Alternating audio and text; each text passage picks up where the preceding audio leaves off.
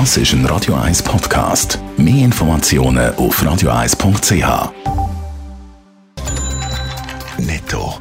Das Radio 1 Wirtschaftsmagazin für Konsumentinnen und Konsumenten wird Ihnen präsentiert von Blaser Greinicher. Wir beraten und unterstützen Sie bei der Bewertung und dem Verkauf von Ihrer Liegenschaft blasergreinicher.ch Adrian Sutter. Der Baukonzern Implenio hat in Deutschland mehrere grosse Aufträge angezogen. Das Auftragsvolumen beträgt 290 Millionen Euro, wie es in einer Mitteilung heisst. Unter anderem in Frankfurt wird eine Überbauung mit 540 Wohnungen gebaut. Weitere Aufträge hat es in Bayern und auch in Ludwigsburg gegeben. Die Video-App TikTok kommt in den USA es schon Frist über. Entgegen der Wille vom US-Präsident Trump hat das US-Handelsministerium bekannt gegeben, dass sie die App vom chinesischen Hersteller nicht wird vermehrt nehmen. Man werde zuerst Entwicklungen von mehreren Gerichtsverfahren abwarten. Corona macht dem Unterhaltungskonzern Disney große Sorgen. In den letzten drei Monaten haben sie einen Verlust von über 700 Millionen Dollar verzeichnet. Nur im letzten Jahr hat es einen Gewinn gegeben, der gleichen Höhe. Als Erfolg bezeichnet Disney ihre Streaming-Plattform, die fast 74 Millionen Nutzer hat.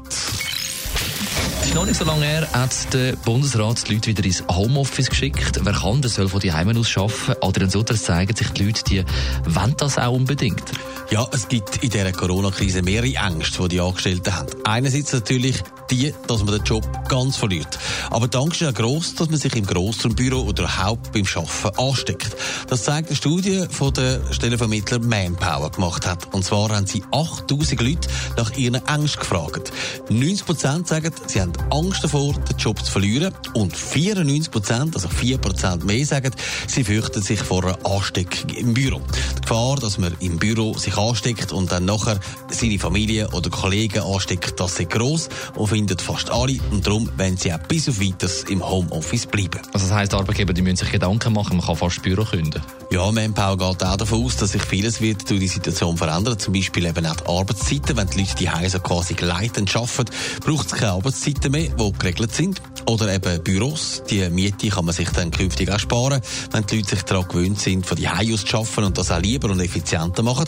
Aber es hat eben auch Schattenseiten. Die Restaurants verkaufen am Mittag kein Essen mehr. Die Feierabendbier trinken die Leute auch die allein. Und auch der ÖV, der spürt das, wenn die Leute nicht mehr von Rünglang auf Zürich pendeln, sondern von der Küche in die Stube. Netto, das Radio 1 Wirtschaftsmagazin für Konsumentinnen und Konsumenten.